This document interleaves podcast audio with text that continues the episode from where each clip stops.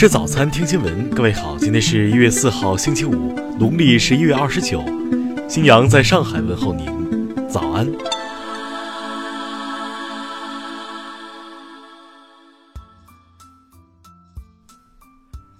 首先来关注头条消息。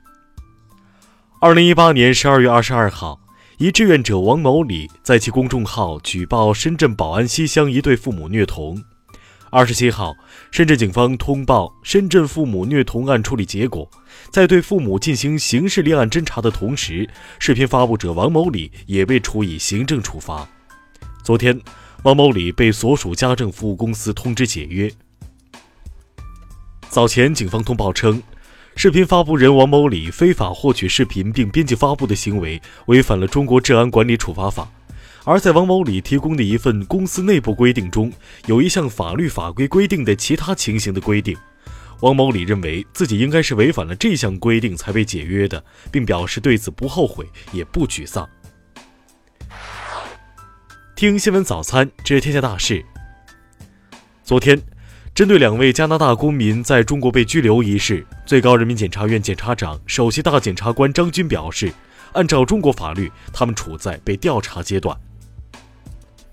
昨天上午十点二十六分，嫦娥四号探测器成功着陆在月球背面东经一百七十七点六度、南纬四十五点五度附近的预选着陆区，并通过鹊桥中继星传回了世界第一张近距离拍摄的月背影像图。据白银市中级人民法院官方微博消息，经最高人民法院核准，昨天上午，甘肃白银连环杀人案罪犯高成勇被执行死刑，检察机关依法派员临场监督。针对十三岁学生罗某锤杀父母案的处理方式，湖南衡南县官方人士回应称，让罗某回到原校就读可能性不大，下一步或参照益阳弑母少年处理。因传播低俗庸俗信息、破坏网上舆论生态等问题，搜狐 Web 网新闻频道、搜狐新闻客户端新闻频道从三号起暂停更新一周。数据显示，流动人口及高校毕业生为当前住房租赁市场主要需求群体，租金在两千元以下每月的刚性租赁需求占市场主导地位，全国房源同比增长百分之三十六。沪深京三地租赁房源供应量居全国前三名。五号零点起，全国铁路将实行新的列车运行图，十七辆超长版时速三百五十公里复兴号将首次亮相京沪高铁。据台湾媒体报道，台海巡署昨天调派一艘两千吨级的大型舰艇进驻澎湖海域。扬言要对所谓越界的大陆渔船执行扫荡任务。下面来关注国际方面。美国政府停摆已经持续多日，特朗普日前和国会两党领导人出席白宫边境安全简报会，但此次会面未能取得任何进展，双方定于今天再次会晤。朝鲜劳动党机关报《劳动新闻》昨天发表评论，指出美方妨碍朝韩关系的发展。并对制裁背景下朝韩经济合作项目进展有限表示失望。据当地媒体报道，沙特法院开庭审判涉嫌谋杀记者卡舒吉的十一名嫌疑人，检察官要求判处其中五人死刑。近年来，访日外国人激增。据日媒报道，从七号起，离开日本的个人将被征收国际观光旅客税。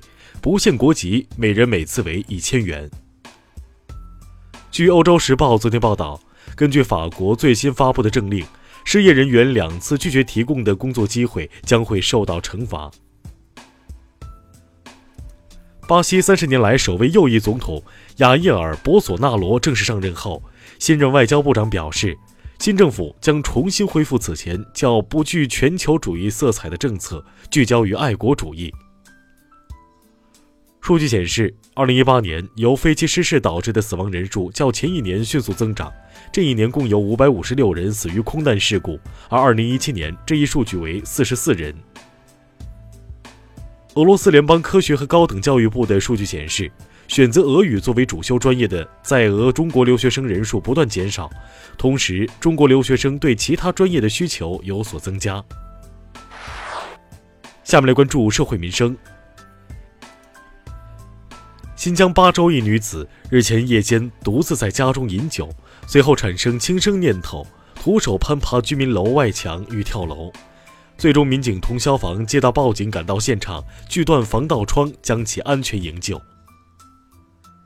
近日，T 幺幺二次列车行进到浙江嘉兴站附近时，受到外物击打，餐车一面双层玻璃碎成雪花状。警方查明，系一名男子在铁路附近用钢珠弹射鸟造成。目前，男子被治安拘留。近日，山西忻州宁武县一辆小车掉入湖中，司机和一名乘客获救，三名乘客死亡。据报道，事发时司机在冰面上漂移。目前，司机涉嫌过失致人死亡，被警方刑事拘留。近日。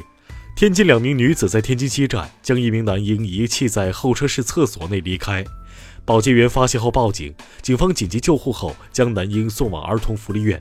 目前，铁路警方正在寻找婴儿家属。近日，湖北十堰一名二十八岁的男子与家人饭后散步，因与父亲拌了几句嘴，一气之下翻越栏杆跳下五米高的河道。经医生初步诊断，该男子腰部骨折，无生命危险。下面来关注文化体育。因在联赛第二十七轮与浙江广厦的比赛中出现严重违反体育运动精神的行为，CBA 公司昨天决定对江苏肯蒂亚俱乐部球员史鸿飞停赛两场，并罚款人民币五万元。德国籍传奇车手迈克尔·舒马赫昨天迎来五十岁生日。其家人日前发表声明称，舒马赫正受到最好的照顾，家人正在竭尽所能地帮助他，希望外界尊重其隐私。由陆清义执导的纪录片《四个春天》今天起全国公映，该片曾获得第十二届 FIRST 青年电影展最佳纪录片奖，被评价为拍摄了平凡人身上的史诗感。以上就是今天新闻早餐的全部内容，请微信搜索 xwzc 零二幺。也就是新闻早餐拼音首字母再加数字零二幺。如果您觉得节目不错，请在下方拇指处为我们点赞。一日之计在于晨，新闻早餐不能少。咱们明天不见不散。